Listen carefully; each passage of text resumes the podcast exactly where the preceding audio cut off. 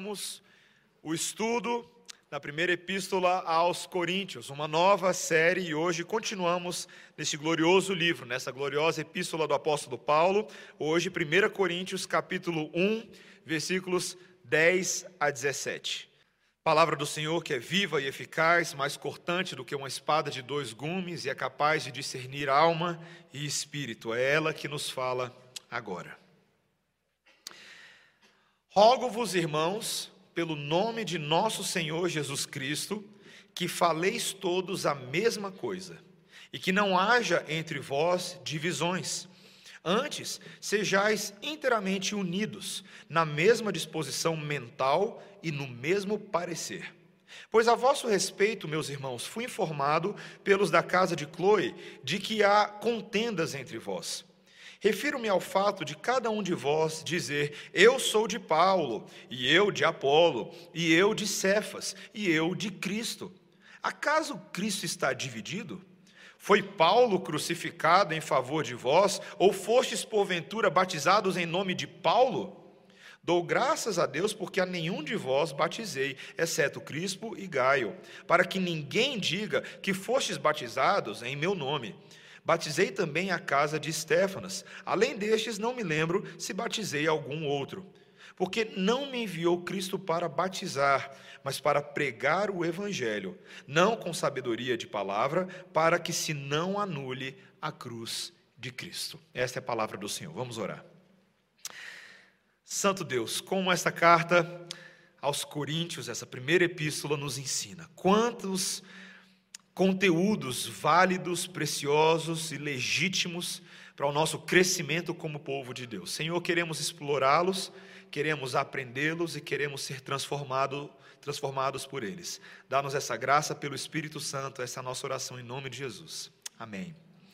Todo mundo conhece aquela frase: a união faz açúcar, isso mesmo. Aquela empresa de refinamento que é líder de mercado há mais de 50 anos. Para muitos é mais fácil fazer essa brincadeira do que concordar com a verdade do ditado popular de que a união faz a força. Na experiência cotidiana, eu e você sabemos muito bem que ajuntamentos sociais nem sempre são sinônimo de harmonia e paz entre os participantes. Não precisa ir muito longe, basta você olhar as tensões na reunião de condomínio de um prédio. Ou quem sabe as dinâmicas internas daquele grupo ah, de trabalho que foi formado pelo professor na escola, da escola, e ele colocou no seu grupo todas as pessoas que você não queria ver nem de xadrez. Rapidamente, nós percebemos que em grupos, em ajuntamentos onde as pessoas deveriam trabalhar unidas, a balança rapidamente pende para o lado dos interesses individuais e o lema daquele conjunto logo vira: o povo unido jamais será unido. É exatamente isso que acontece. E meus irmãos, quando nós olhamos para a história do povo de Deus, não é muito diferente. Facções e cismas no meio do corpo de Cristo é um problema muito antigo. A história da igreja está repleta desses problemas. E se você tem algum tempo de caminhada como cristão, assim como eu, já em igreja, você já deve ter reparado a, a essa altura do campeonato a certa facilidade que os cristãos têm em partir caminhos com os seus irmãos por conta de preferências pessoais, por conta uh, de líderes, e muitas vezes essas causas não são muito santas, não são muito legítimas. Entretanto, eu e você vimos na introdução da epístola na semana passada que o apóstolo Paulo lembra essa igreja da sua riquíssima vocação em Cristo.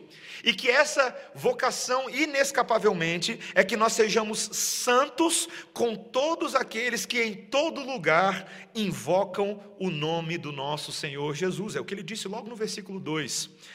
Isso implica, meus irmãos, primariamente nesse esforço pela unidade da fé, algo que não vem de graça, mas é algo que Deus deseja para nós, que sejamos inteiramente unidos em todo propósito. Então a grande pergunta é: como experimentar, como progredir nesta realidade de vida que para alguns pareça tão utópico, pareça tão distante daquilo que nós vivemos todos os dias. E esse texto nos ensina sobre isso. Ele nos ensina por meio de algumas realidades e dogmas. A primeira coisa que nós vamos ver aqui é que o pecado tende a condicionar a nossa espiritualidade a certos líderes e facções. Segundo lugar, a verdade de que a igreja de Cristo é uma só. E em terceiro lugar, conclusivamente, de que o evangelho nos conclama a uma unidade de coração e propósito. Vejamos então, em primeiro lugar, como esse pecado nos condiciona a certos líderes. Na semana passada, eu e você vimos que o apóstolo Paulo fundou essa igreja em Corinto, lá na sua segunda viagem missionária. E 18 meses depois que ele saiu, logo surgiram discussões e divisões naquela igreja, e alguns membros da igreja ah, voltaram a ter um estilo de vida imoral. E o que Paulo passa a mostrar para a gente aqui, logo no versículo 11, a, a, descrição do problema é que chegou uma comitiva desse grupo de Chloe, relatando que havia contendas entre os irmãos. Foi o relato desse grupo da casa de Chloe. Nós não temos muitas informações sobre a identidade dessa mulher e daqueles que a acompanham, se eles eram de Corinto ou eram de Éfeso, mas ela parecia ali pela linguagem ser uma mulher cristã influente, talvez até membro da própria igreja em questão. Mas o que ela busca trazer para Paulo, que traz preocupação ao seu coração, é que nessa grande igreja, diversificada igreja coríntia, os crentes estavam favorecendo diferentes pregadores. E nós precisamos, antes de eu falar sobre isso, lembrar que ah, naquele período, ainda naquele momento do Novo Testamento, ah, o Novo Testamento ainda não estava escrito e nem era acessível às pessoas na forma impressa como eu e você conhecemos hoje. Então, isso fazia com que as pessoas das igrejas dependessem fortemente da pregação e do ensino de homens para o seu discernimento espiritual sobre o significado do Antigo Testamento, o propósito de Deus em Cristo. Então, a gente precisa lembrar disso, que o método era o método de transmissão oral. Então, alguns ali naquela igreja estão falando: olha, eu sigo Paulo. Porque Paulo era o fundador uh, da igreja. Outros diziam que seguiam a Cefas. Cefas é o equivalente aramaico do apóstolo Pedro, do nome Pedro. Uh, e ele ao contrário de Paulo, ele viajara para Corinto com a sua esposa. Paulo era solteiro. Ah, outros, ainda naquela igreja, ah, gostavam e apreciavam muito, na verdade, a pregação de Apolo, ah, um pregador cujas impressionantes habilidades retóricas lhe renderam um ministério muito dinâmico e muito popular em Corinto depois que Paulo partiu. E você pode encontrar um pouco disso lá em Atos capítulo 18 e no início do capítulo 19. E o ponto, meus irmãos, é que, embora esses três pregadores estivessem unidos quanto ao conteúdo da sua mensagem, as suas personalidades e os seus estilos atraíam pessoas diferentes e faziam escola. Isso, na verdade, era acentuado por causa da própria característica da cultura grega. Ah, naquele contexto ali de Corinto e nas cidades gregas, havia uma, uma praxe, uma, um jeito de ser da sociedade, em que os alunos ou discípulos de um, de um determinado professor secular tinham que dar lealdade exclusiva àquele professor. Eu não sei se você, no seu contexto, talvez aí você lembrando dos seus estudos, contexto universitário, se de vez em quando aparece isso, né? Tem aquele professor que é o bambambam, bam, bam, que ele é o mais respeitado na área, e os alunos formam ali um círculo em torno dos escritos dele, dos livros dele, ah, citam ele frequentemente nos seus trabalhos. Isso acontecia entre os coríntios. Ah, mas a verdade é que o que acabava acontecendo é que esses alunos se envolviam em discussões com os alunos rivais sobre os méritos dos seus mentores. Quem já fez mais por onde, quem teve um impacto maior naquela área específica. Ah, e acontecia frequentemente que os próprios mentores entre si eram invejosos, havia uma certa competitividade. E os coríntios, agora esses novos convertidos, herdaram muito desse jeitão de ser da cultura acadêmica e começaram a fazer a mesma coisa com os pregadores ah, da igreja, com Paulo, com Pedro e com Apolo. Houve até mesmo um grupo que, querendo ser mais santo do que os outros, falou: olha, o nosso mestre é Cristo. Não sei vocês aí, mas ao fazer essa afirmação, eles também estavam reduzindo o próprio Cristo a mais uma categoria acadêmica. Então, meus irmãos, é nesse momento que o apóstolo Paulo passa a denunciar o pecado de idolatria dessa igreja. De fato, essa igreja deveria seguir apenas o Messias Jesus e não os seus servos. E nós precisamos lembrar que idolatrar professores ou mentores ou oradores carismáticos, que muitas vezes buscam a lealdade dos seus membros, sempre foi algo divisivo e desastroso na história da comunidade cristã. São poucos os exemplos em que isso não acontece, mas, particularmente nos nossos dias, nós vemos tantas igrejas, ministérios e movimentos centrados em torno de, de figuras e personalidades carismáticas. Ah, conversando com um pastor, amigo meu recentemente, ele me contou uma história de um, de um certo pastor da nossa cidade, não vou falar o nome dele, mas é de Brasília, que paga para colocar a cara dele nos outdoors da cidade. E ele faz isso. Ele faz isso à torta e à direita. Não precisa muito pretexto, não. Basta dizer que tem culto na igreja dele. E ele vai lá e gosta de colocar a cara dele. Ele acha aquilo como uma coisa importante. Ele defende aquilo. As pessoas precisam saber que ele tem da parte do Senhor uma unção e uma autoridade para fazer aquilo que ele faz. E o que nós frequentemente vemos, e talvez seja a experiência de muitos irmãos aqui, vemos igrejas e ministérios inteiros cativos àquela figura aquela personalidade centralizadora e ficam sujeitas à atuação daquele homem. Se ele está indo bem, a igreja parece que está indo bem, mas se ele começa a fazer besteira, a igreja racha e a igreja começa a ter problemas. Talvez você que ah, tenha crescido num contexto ah, presbiteriano ou sempre tenha sido dessa igreja ou alguma igreja assim, você fala assim: não, eu nunca vi isso, nunca foi o meu caso, a minha, a minha experiência, mas nós, no nosso círculo reformado, nós temos as nossas idolatrias também. Temos muitas vezes aquela preferência ou estima por alguns teólogos e pastores que, por mais abençoadores que sejam com seus livros, com as, os seus vídeos nas mídias sociais, também são meros servos do Senhor. E não deveriam receber nenhum tipo de veneração que eu e você deveríamos dedicar somente a Deus. E talvez para aqueles jovens, e no nosso caso, nosso meio, muitos jovens, que pensam ou almejam ou refletem sobre o ministério pastoral, o ministério da palavra, vocês devem sondar o coração de vocês. Qual é a sua motivação? Para que você quer ser pastor? De vez em quando alguém fala assim, pastor, eu quero ser pastor. Para que você quer ser pastor? É o sucesso? É o fato de você ter o reconhecimento, as luzes, talvez almejar os templos cheios e os aplausos, os autógrafos no seu livro. Meus irmãos, nós precisamos ter muito cuidado, porque esse pecado ele é muito sutil, ele é muito invisível. Às vezes ele tem cara de coisa boa, mas nós não devemos permitir que a nossa apreciação por nenhum mestre, por nenhum pregador, por nenhum autor, por mais abençoadora que aquela pessoa seja, leve a igreja do Senhor ao orgulho. Isso se dá com aqueles que admiramos historicamente também. Sabemos que a tradição reformada e presbiteriana tem apreço por teólogos que colaboraram muito para que nós possamos formar o nosso escopo teológico, homens como Calvino, Lutero uh, e tantos outros. Mas ainda assim, esses homens eram tão dependentes da graça do Senhor como eu e você, porque eram pecadores. E não devemos usurpar o lugar deles.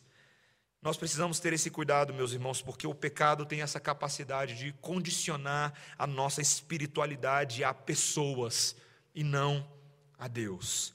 Esse é o primeiro ensino desse texto.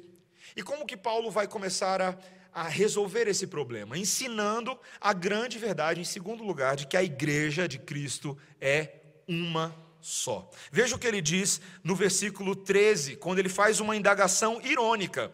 Ele diz: Acaso Cristo está dividido? Foi Paulo crucificado em favor de vós, ou fostes porventura batizados em nome de Paulo? Isso aqui é uma ironia que o apóstolo Paulo está utilizando. Mas a, as contendas estão se originando a partir dessa ideia de que Cristo está dividido. Literalmente, aqui o grego, como se Cristo estivesse dividido em partes, como se ele fosse um bolo. E essa divisão que o apóstolo Paulo percebe tem a ver, está ligada com a questão dos batismos que foram realizados. Olha o que ele diz no versículo 14. Dou graças a Deus, porque a nenhum de vós batizei, exceto Crispo e Gaio, para que ninguém diga que fostes batizado em meu nome. Batizei também a casa de Estéfanas, além destes, não me lembro se batizei algum outro. O problema, meus irmãos, é que esses mestres não foram apenas pregadores, mas eles foram pastores que realizaram os batismos de vários novos convertidos. Talvez se você é um novo convertido no nosso meio, que foi recebido na igreja presbiteriana Redenção, ah, talvez o primeiro pastor que você teve na sua vida sou eu mesmo, que estou aqui na frente, o que te batizou. E o que acontecia lá, como é possível acontecer nos nossos dias, é que as pessoas passavam a nutrir um forte, uma forte estima e um apreço por aquela pessoa que foi responsável pelo seu batismo. E eles diziam: Olha, quem me batizou foi Paulo, e eu estou com ele. Ele é o meu pai espiritual, ele é o meu pastor e estamos junto. E é engraçado, meus irmãos, uma pequena observação, como muitas vezes esse misticismo gospel, ele nos nossos dias faz com que as pessoas atenuem ou fiquem completamente cegas e ignorem erros doutrinários de muitos dos líderes por aí, não é verdade? Ah, não, mas ele me batizou. Não, ele foi lá em casa e fez uma oração quando a minha mãe estava doente. E aí perpetuamos muitos erros e observamos isso acontecendo à torto e à direita. E como foi, então, meus irmãos, que o apóstolo Paulo respondeu? Para que as pessoas não fossem devedoras a ele ou cativas dele, ele lembra de uma verdade preciosa no versículo 17. Veja o que ele diz: Porque não me enviou Cristo para batizar, mas para o quê? Pregar o evangelho. Estranha essa frase, né? Cristo não me enviou para batizar, para que eu batize, mas para que eu pregue o evangelho. Primeiro lugar que a gente precisa ter cuidado aqui que Paulo não está minimizando a importância do batismo. O batismo havia sido ordenado pelo próprio Senhor Jesus Cristo aos discípulos, lá naquela grande comissão, em Mateus 28, versículo 19. Eles deveriam batizar em nome do Pai, do Filho e do Espírito Santo. E de fato o batismo foi amplamente praticado na igreja primitiva, Atos 2, 41. O batismo era o sinal e selo de que uma pessoa pertence ao povo de Deus. Então o que, que Paulo está dizendo? O que Paulo está ensinando é que o batismo ele não tem um mérito em si mesmo. Ele está subordinado ao ministério da palavra. A proclamação do evangelho, ele é um sacramento que deriva da palavra. O batismo não possui primazia e nem deve ser realizado no vácuo. O que deve ah, preceder o batismo o que é essencial para a salvação é ouvir e crer no Evangelho que ocorre por meio da pregação. É curioso, né, meus irmãos? Nós sabemos que, mesmo uma pessoa que creia no Senhor Jesus Cristo e não tenha ocasião ou oportunidade em tempo para ser batizada, ainda assim vai para o céu. Diferente da forma de ver da igreja romana, da igreja católica, que entende que o batismo tem em si uma capacidade regenerativa e ele é operado de tal forma que o ato em si é capaz de botar uma pessoa lá no, no paraíso. Essa não é a forma de ver das Escrituras. Fé é necessária para se receber esse batismo apropriadamente. A fé que, em primeiro lugar, começa em ouvir a mensagem de Cristo e crer na mensagem do Evangelho. A mensagem de Deus é muito mais importante do que qualquer mensageiro e os seus atos. E os coríntios precisavam centrar as suas vidas no Evangelho e não nos vários pregadores em quem eles poderiam se orgulhar. E o que prega o Evangelho, meus irmãos? Um dos elementos centrais dessa mensagem é que Cristo não está dividido. Cristo não está dividido. O apóstolo Paulo está antecipando com essa pergunta irônica aqui um dos principais ensinos sobre a igreja nesta epístola. Aquilo que ele vai falar lá no capítulo 12, versículo 12, já para dar o spoiler para você, quando ele disse: Assim como o corpo físico é um só, embora seja formado de muitos membros, assim também com respeito a Cristo. Se Cristo é indivisível, logo também a igreja é indivisível.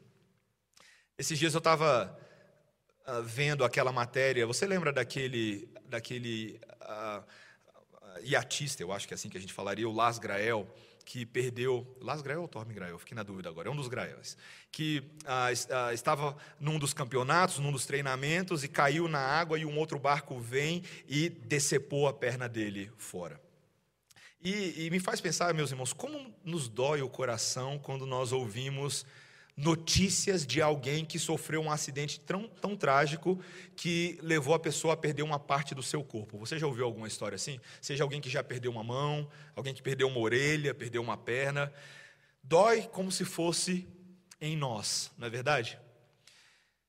Essa imagem gráfica e visceral ilustra bem o que é uma igreja dividida uma igreja esfacelada, uma igreja que é cujos membros são arrancados à força. E nós precisamos ter muito cuidado, meus irmãos, porque muitas vezes nós mesmos temos sido responsáveis pela amputação do corpo de Cristo. Quando nós olhamos o universo evangélico do nosso país, as muitas igrejas, os muitos estilos de adoração disponíveis hoje, Talvez eu e você possamos ser facilmente pegos nesse jogo de meu pastor é melhor do que o seu, minha igreja é melhor do que a sua.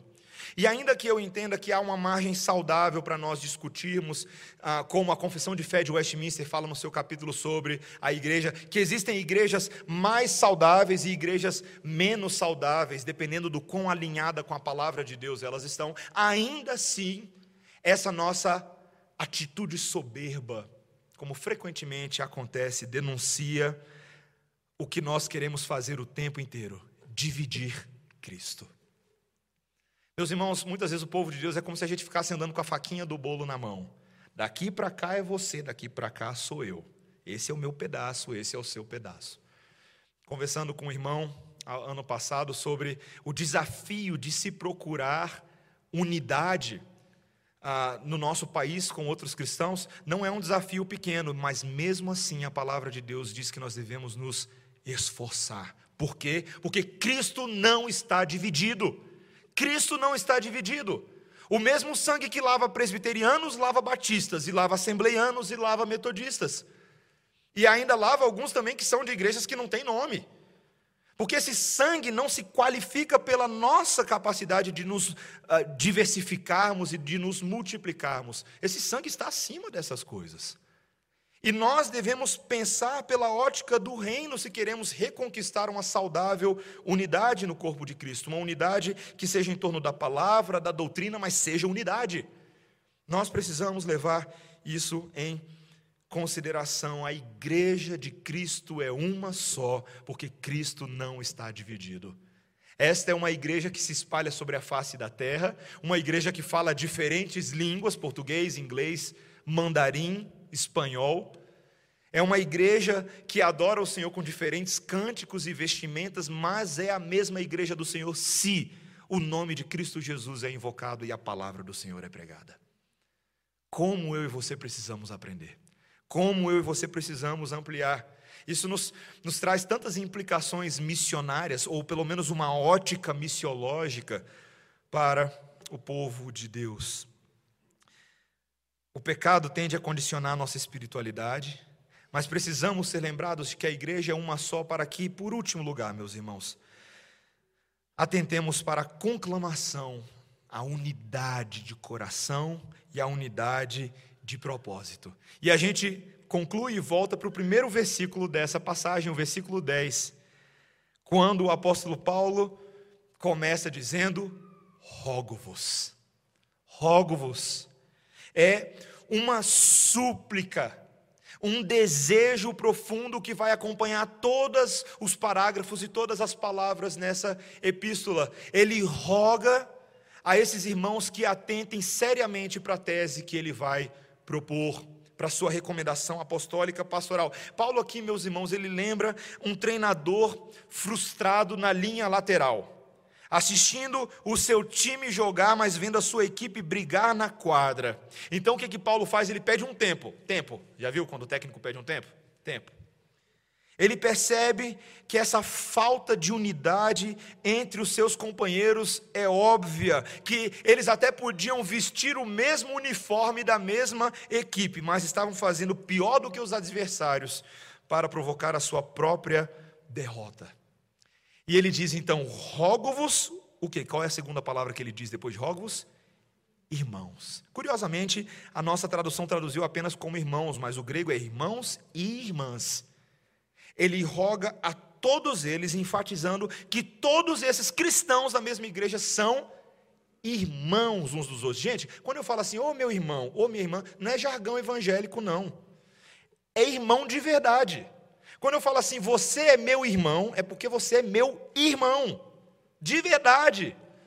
Pelo sangue de Cristo Jesus, nós fomos refeitos novas criaturas, nascidos da parte de Deus e seremos e somos família um do outro para toda eternidade. Aquilo que nos une em Cristo Jesus é mais forte do que laços biológicos entre pai e filhos ou mãe e filhos.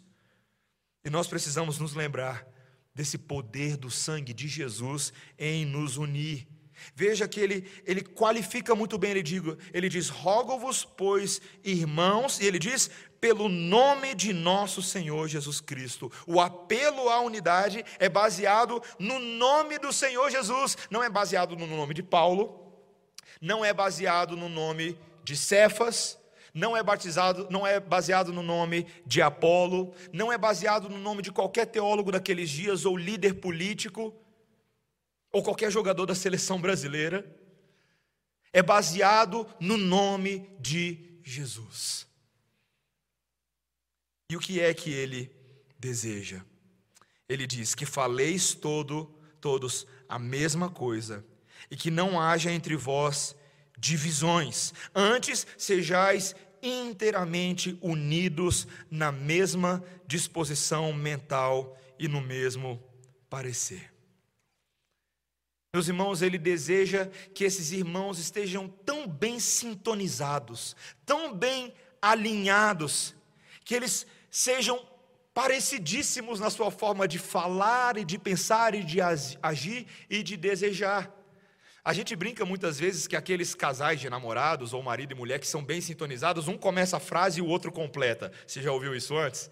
Sintonia, a capacidade de pensar e ansiar do mesmo jeito. As divisões entre esses cristãos, funcionavam muitas vezes como paredes de tijolos e cercas de arame farpado que minavam a eficácia da pregação do evangelho. Era um antitestemunho ao testemunho que eles diziam. E qual é a solução, meus irmãos? A solução é aquela que nós já sabemos. Quando o seu time é fraco, e aqui no caso é o Corinthians, todos sabemos, você tem que aprender com o melhor time do mundo. E quem é o melhor time do mundo? Gente, quem é o Barcelona desse mundo?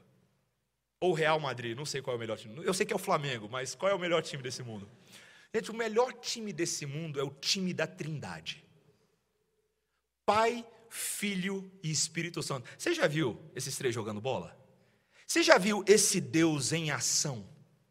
Como Pai, Filho e Espírito Santo estão intimamente aliançados uns com os outros no propósito de salvar o homem para a glória de Deus.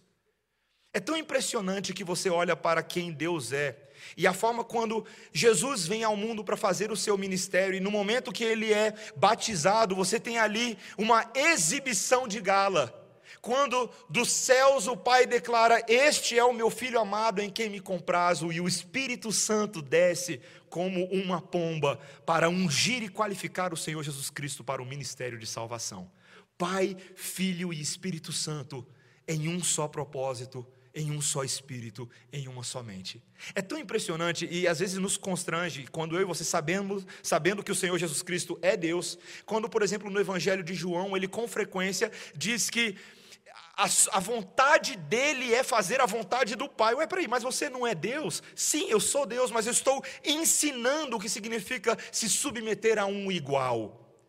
O que, que significa a hierarquia de autoridades entre aqueles que são iguais em dignidade, mas possuem papéis diferentes? Que ensino para as nossas vidas. Essa sincronia, essa maneira de agir. E o Senhor Jesus Cristo, em vias da sua obra de cruz, quando ele fez aquela famosa oração sacerdotal de João 17, 11, ele disse assim, orando agora pela igreja, orando por nós. Ele diz: Já não estou no mundo, mas eles continuam no mundo, ao passo que eu vou para junto de ti, falando com o Pai. Pai Santo, guarda-os em teu nome que me deste, para que eles sejam um, assim como nós. Assim como o Pai e o Filho são um, eu e você devemos ser um com ele e um uns com os outros. A meta é alta, né? O paradigma é alto. E todos nós somos convocados a derrubar as paredes de separação, assim como gentios e judeus tiveram que fazer isso naquela igreja neotestamentária. Nós hoje devemos labutar em favor da unidade. Meus irmãos, quais são as coisas que nos dividem? Quais são as coisas que muitas vezes dividem maridos e esposas? Quais são as coisas que dividem pais e filhos? Quais são as coisas que dividem irmãos em Cristo de diversas ordens? O que é que nos divide? É hora de nós, de forma atenta, começarmos a perceber essas coisas. Claro que eu não quero dar muito spoiler, o livro de Coríntios como um todo vai trabalhar essa, esse labor, a necessidade de sermos unidos, mas desde já, eu e você precisamos parar de olhar para as nossas inabilidades e falta de recursos e olharmos para o treinador. Olharmos para Jesus Cristo e no propósito que Ele está traçando para nós. Como podemos nos odiar ou rejeitar uns aos outros, nós que dizemos amar a Deus e vamos morar com Ele eternamente? É impossível, é contraditório. E nós devemos nos esforçar por essa santa e pacífica harmonia, para que de fato, meus irmãos, haja força na nossa união e não açúcar. Que nós tenhamos a força e a capacidade e a presença do Espírito Santo nos calibrando, nos encorajando uns aos outros que nós possamos entender que o povo unido com Jesus e uns com os outros jamais será vencido. Jamais será vencido. O Senhor Jesus Cristo nos prometeu que Ele é a videira, que nós somos os ramos e quem permanece nele, e Ele em nós, esse dá muito fruto, porque sem mim nada podeis fazer. Nós precisamos buscar isso, meus irmãos. Nós precisamos buscar essa unidade. Que o Senhor nos ajude, meus irmãos, a não sermos facciosos. Ou como vamos aprender, que divisões sejam motivadas apenas pelos motivos mais legítimos e nobres, e eventualmente nós teremos que aprender a lidar com eles. Mas não pelos motivos tolos. Não pelos motivos que podem ser vencidos com um pouco mais de esforço, um pouco mais de engajamento. Que o Senhor nos ajude nessa tarefa.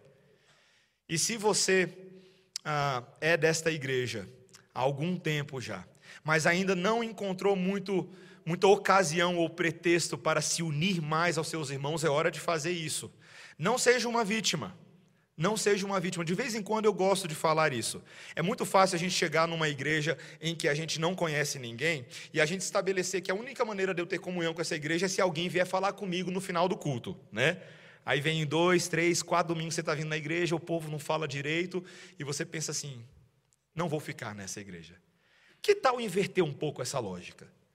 Que tal inverter e você ser aquela pessoa que vai atrás de promover união com seus irmãos? Apresente-se. Vai no grupo familiar, vai na casa das pessoas. Já que está aí divulgado para você participar, participe. E seja você mesmo o promotor e aquele que modela o que significa promover união na igreja. Pare de dar desculpas. Sejamos nós como o Senhor Jesus Cristo, que não ficou esperando lá no céu que a gente se juntasse a Ele. Não, Ele veio até nós. Ele se encarnou, ele se fez homem, e por meio da sua morte e da sua vida, ele se uniu conosco eternamente. Que seja essa mesma motivação, amém? que nós tenhamos essa forma de pensar. Vamos orar, irmãos. Senhor Deus, obrigado porque este texto nos faz mover em direção uns aos outros e, sobretudo, em direção ao Senhor.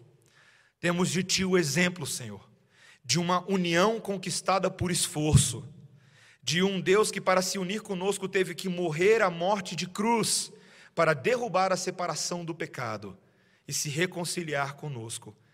Senhor, nós hoje somos embaixadores da reconciliação. E a nossa vocação, o nosso emprego é fazer esta mensagem conhecida com os nossos lábios e com nossas vidas. Senhor, precisamos da tua graça. Não é assim tão natural para nós, Senhor, mas é natural para o Espírito de Deus. E aqueles que têm o Espírito de Deus podem desenvolver melhores hábitos de unidade. Queremos ser assim, queremos ser pacíficos, Senhor. Tira dos nossos lábios, das nossas línguas, a maledicência. Tira de nós a facciosidade, o desejo de se separar. Pelo contrário, Senhor, ensina-nos a ser como a Trindade Santa é. Que possamos jogar desta forma e que o Senhor se agrade de nós. Essa é a nossa oração em nome de Jesus. Amém. Amém. Vamos ficar de pé, irmãos. Vamos cantar um cântico muito apropriado para este momento, conhecido de muitos de nós, nem sempre cantamos ele.